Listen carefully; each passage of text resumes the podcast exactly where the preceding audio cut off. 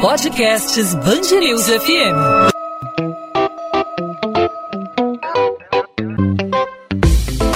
Dois às 20, com Maurício Bastos e Luana Bernardes.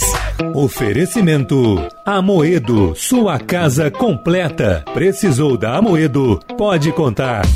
Nessa pandemia, muitas pessoas estão tendo sérias dificuldades para estudar. Os alunos têm que se adaptar a uma nova realidade. E para muitos é difícil manter a concentração diante das aulas online, né, Luana? É, Maurício, mas precisamos nos inserir nesse novo modelo. Afinal de contas, enquanto não tivermos aí uma vacina contra a Covid-19, a tendência né, é que esse setor da educação invista cada vez mais nesse tipo de curso. Agora fica a pergunta, né? Como manter a concentração numa condição dessas? Como estudar e ter foco nos estudos nesse momento que é tão difícil, que é pelo qual a gente está passando? Para falar sobre esse assunto, hoje a gente vai conversar com o Eduardo Valadares. Ele é professor de português e redação, é empreendedor e é designer de experiência de aprendizagem, uma nova profissão aí.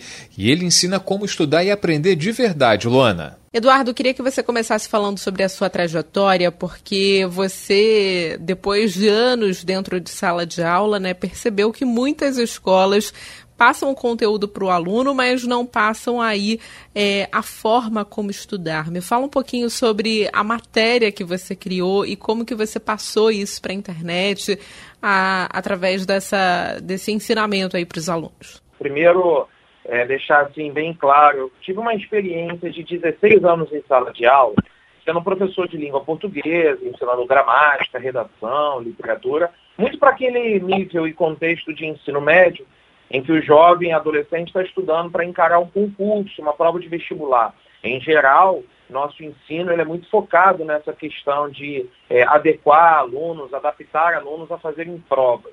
Eu fui percebendo, depois de anos de experiência, que as escolas, em geral, os cursinhos pré-vestibulares, ensinam o que estudar, mas não ensinam como estudar. Exemplo, eu era um professor de gramática que ensinava o aluno a classificar uma oração, interpretar um poema, a fazer bem uma redação.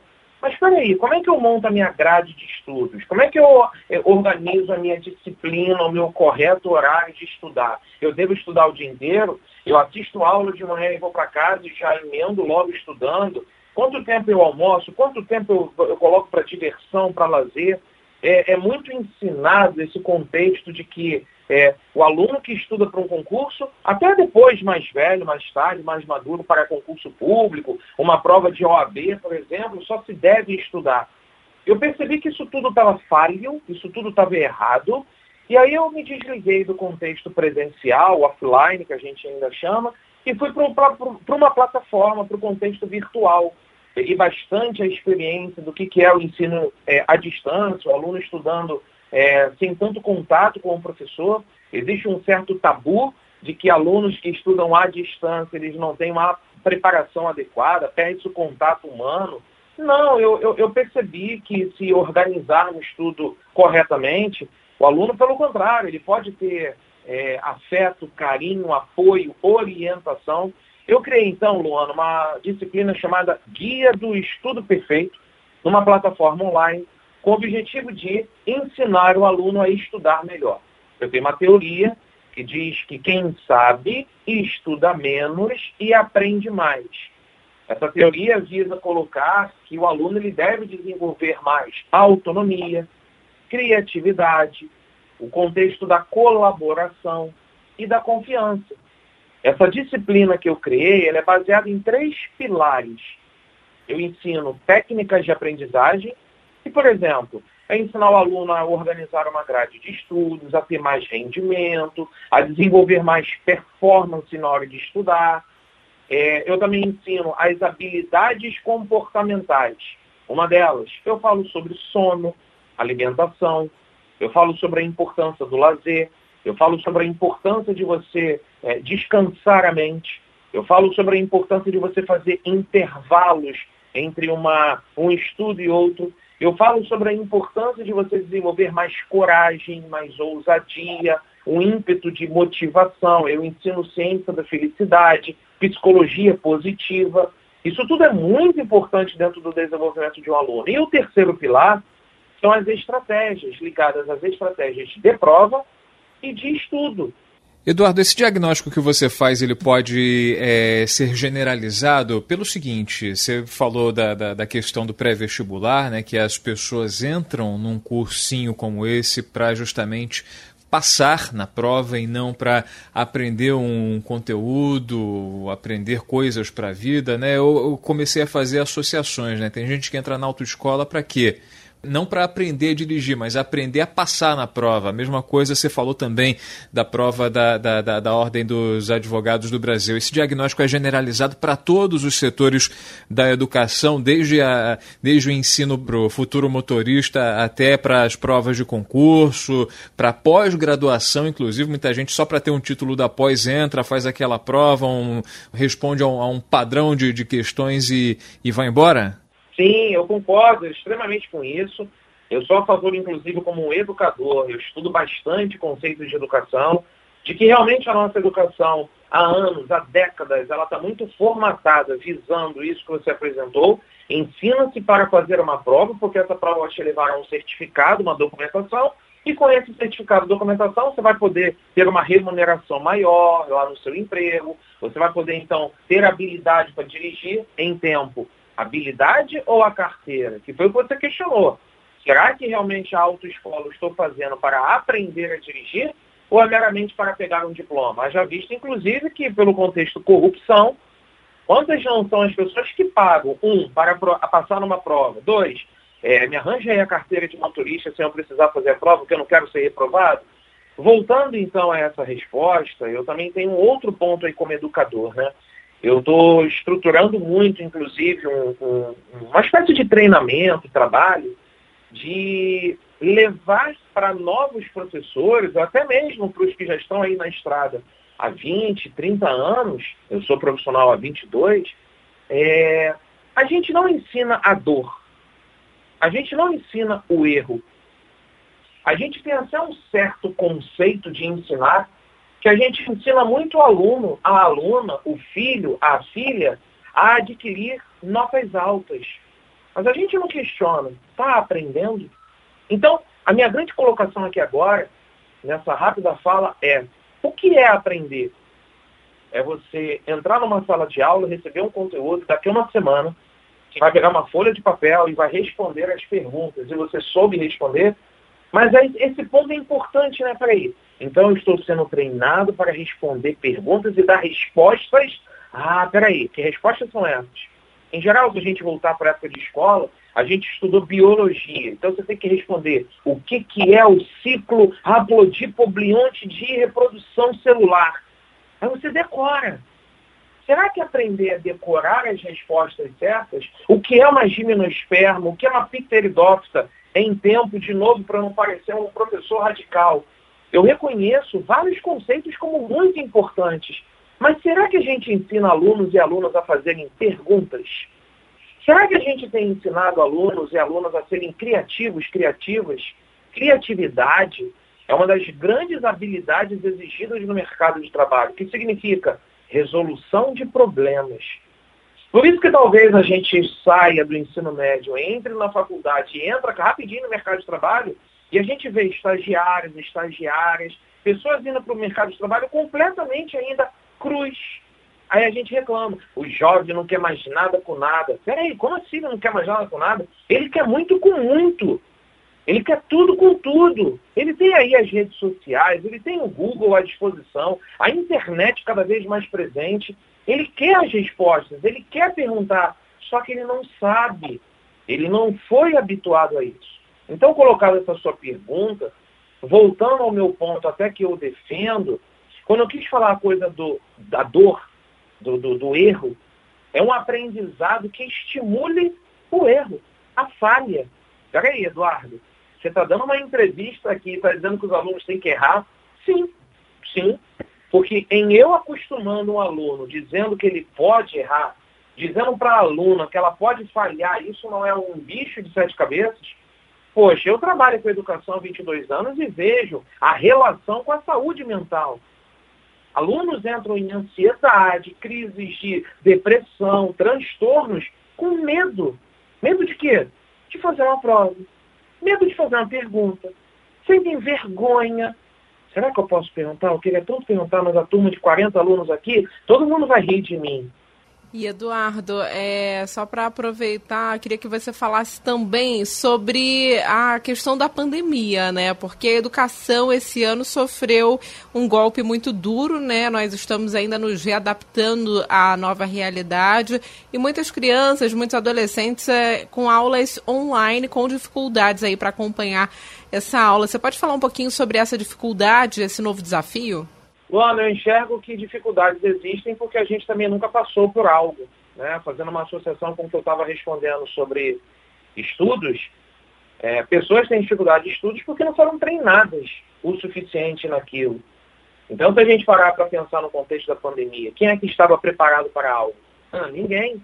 Todo mundo foi pego de surpresa, óbvio. Então, a gente pode dizer que a gente está tendo dificuldade no âmbito dos adultos, quando a gente enxerga os pais, as mães, é fácil virar e falar, né? Eu, por exemplo, não sou pai, mas é, é, é, fácil virar e falar que os pais têm que acompanhar os seus filhos em casa fazendo exercícios.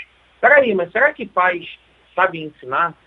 Será que a mãe, a determinada mãe que está sendo orientada a isso, um dia a mãe dela já a orientou?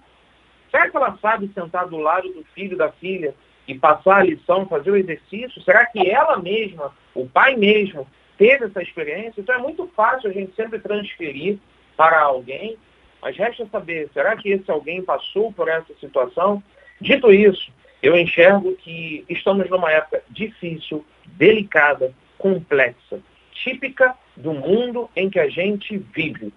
Eu ando estudando muito um conceito chamado mundo VUCA. VUCA é um acrônimo, V de volatilidade, tudo aquilo que surge muito rápido, é volátil, já some.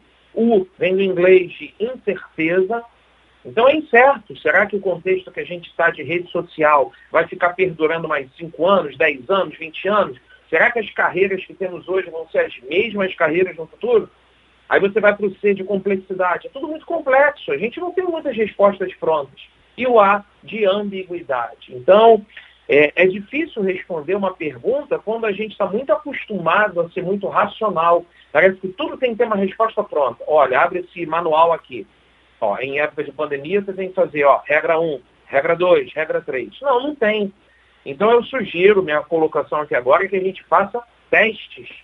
Testes. Converse. É, se a gente é do cenário do Rio de Janeiro, do Sudeste, vamos conversar com os professores de outras regiões para entender como é que eles estão aplicando, se os alunos estão reagindo bem a novos testes online, ferramentas online. Vamos trocar figurinhas. Eu que sou professor também posso falar minha última coisa agora nessa resposta. Eu acho que a classe professoral, né, nós professores, somos muito desunidos num dado momento. Professores presenciais não conversam muito com os professores online. Os professores online não têm muito a experiência do que é dar aula numa sala de aula. Então acaba que fica um, um, um, jogo de tapete, né? Cada um puxa o tapete para o lado e a gente podia estar tá trocando muito mais figurinha. E eu ainda defendo a tese de trocar figurinha entre três principais elementos. Alunos, alunas, filhos e filhas é um primeiro elemento, pais e mães como um segundo elemento, e professores e professores, educadores em geral como um terceiro elemento. Minha sugestão do que eu inclusive ando pesquisando bastante é essa tríplice hélice dentro desse cenário da pandemia. Vamos nos ajudar, vamos trocar um pouco mais de sugestões. Eu acho que isso acaba minimizando, não é acabando, né? Mas minimizando pelo menos o tipo de problema. Eduardo Valadares, professor de português e redação, empreendedor, designer de aprendizagem. Obrigado pela participação aqui com a gente na Band News FM no podcast 2 às 20, falando sobre essa nova cadeira aí de ensinar a aprender, falando aqui com a gente também sobre o desafio de aprendizagem durante esse período tão complexo e tão diferente que vivemos, que é o período da pandemia. Eduardo, obrigado pela participação e até uma próxima oportunidade. Eu que agradeço, desejo sucesso para todo mundo que está acompanhando o nosso podcast e imaginar que, em geral, a gente pensa numa crise que a gente não vai sair dela, que a, é, é, o prognóstico é de que muitos problemas sempre aparecem eu gosto muito de passar sempre uma visão otimista, O futuro é melhor do que a gente imagina. E para fechar, vou fazer uma associação entre duas palavrinhas. Dentro de toda gravidade, sai sempre uma gravidez. então, esse radical da palavra grave, gravidade, gravidez, imaginar que a gente está gerando novas formas de questionar, novas formas de aprender. Eu tenho certeza absoluta que a gente vai sair muito mais forte do que entrou nesse cenário aí que a gente se encontra. Grande abraço para todo mundo, sucesso. 2 às 20, com Maurício Bastos e Luana Bernardes. Material interno circula entre professores da rede municipal com planejamento para a volta às aulas. Mas, segundo a Secretaria Municipal de Educação, ainda não há uma data para que o retorno aconteça. Nesta quarta-feira, o governo do estado prorrogou por mais 15 dias o fechamento das escolas públicas e privadas do Rio. A decisão acontece depois de a Justiça manter a autorização para o funcionamento das escolas particulares no município. A Prefeitura do Rio anunciou que durante o Réveillon da cidade vai haver um um momento de silêncio em respeito aos familiares e às vítimas da Covid-19, além de uma homenagem aos médicos. De acordo com o prefeito Marcelo Crivella, as propostas para o evento estão sendo discutidas com a Rio Tour e o setor de hotéis e vão ser avaliadas pelo comitê científico. Vai haver uma transmissão pela internet e os shows vão ser espalhados em diversos pontos da cidade. Um dos lugares citados é o Cristo Redentor. Segundo Crivella, o objetivo é evitar aglomerações. Três hospitais de campanha que nem foram inaugurados pelo governo do estado começaram a ser desmontados nesta quarta-feira. As unidades de Duque de Caxias e Nova Iguaçu, na Baixada Fluminense, e Nova Friburgo, na região serrana, nunca receberam pacientes, mas as atividades foram oficialmente encerradas. A Secretaria de Saúde repassou quase 300 milhões de reais ao IABAS, organização social responsável pela gestão e construção das unidades. Luana Bernardes, você já foi a Machu Picchu, no Peru? Infelizmente, não. Pois é, lá em Machu Picchu, no Peru, na Cordilheira dos Andes, um bichinho muito comum é a lhama. É comum em regiões é, acima de 3 mil metros de altura. Pois bem, uma lhama tem chamado a atenção na zona oeste do Rio de Janeiro. Segundo moradores da região, o animal é calmo, ele se alimenta de plantas, nunca atacou ninguém, nem mesmo quando as pessoas chegam perto para tirar aquela foto, para fazer um vídeo. A lhama é vista com frequência passeando pela Rua do Cascalho, em Vargem Grande, quando ele foge de uma propriedade. E segundo vizinhos, o dono do animal é um miliciano. A prefeitura explicou que, como a lhama não é da fauna brasileira, o resgate caberia ao IBAMA. O órgão disse que a responsabilidade é do Estado. O governo não se posicionou ainda. A Delegacia de Proteção ao Meio Ambiente não havia sido acionada para o caso até o fechamento dessa edição. Cenas que só acontecem no Rio de Janeiro, Luana. É lhama, né? Pelo menos aqui é lhama, né? Não é a Naja pelo lá de, de Brasília. A lhama é boazinha, é, pelo menos. Não representa tanto perigo. Só no Rio mesmo, hein? 2 às 20 podcast 2 às 20 vai ficando por aqui. Hoje falando sobre educação, eu estou fazendo um curso online, sabia, Maurício? Olha, eu gostaria muito de fazer, enfim. Chances foram várias, mas eu confesso não tenho muita paciência, tem que, tem que, concentração. Tem que seguir as dicas aí do nosso entrevistado, né? Pois curso é. online da USP que está oferecendo, fica até a dica para o ouvinte o USP está oferecendo alguns cursos online gratuitos, né? Você não recebe certificado, mas só participa da aula, que são bem interessantes aí esses cursos. É, ao longo da pandemia a gente viu aí várias oportunidades serem apresentadas aí na internet para que as pessoas usem o momento, utilizem esse momento para crescer intelectualmente e não ficar parado, né? É, e aproveitar a pandemia para aprender e, e, crescer um pouco mais. Bom, podcast 2 às 20 vai ficando por aqui. A gente volta nessa quinta-feira com mais um assunto referente aí ao Rio de Janeiro, mais um assunto em destaque no nosso noticiário. A gente lembra que você pode participar com a gente, interagir mandando a sua mensagem para as nossas redes sociais, especialmente o Instagram. Qual o seu Instagram, Luana? Bernardes underline Luana, meu Instagram, onde eu falo também sobre literatura, Maurício. Luana com dois N's. Luana com dois N's, esqueci de avisar. É isso aí. o meu é Maurício Bastos Rádio, a gente troca uma ideia por lá, você pode dar a sua sugestão, você pode dar a sua opinião, pode fazer a sua crítica, fique à vontade para participar, para interagir com a gente. A gente dá sequência a essa tradição da Band News FM, que é inserir o ouvinte no nosso dia a dia. Você faz parte da nossa programação e, claro, também do podcast 2 às 20. Nessa quinta-feira tem mais, né, Luana? Isso aí, Maurício. Até lá. Até lá. Tchau, tchau.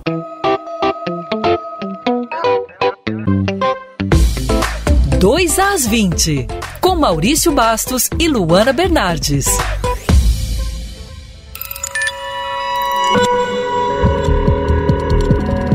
Podcasts Band News FM.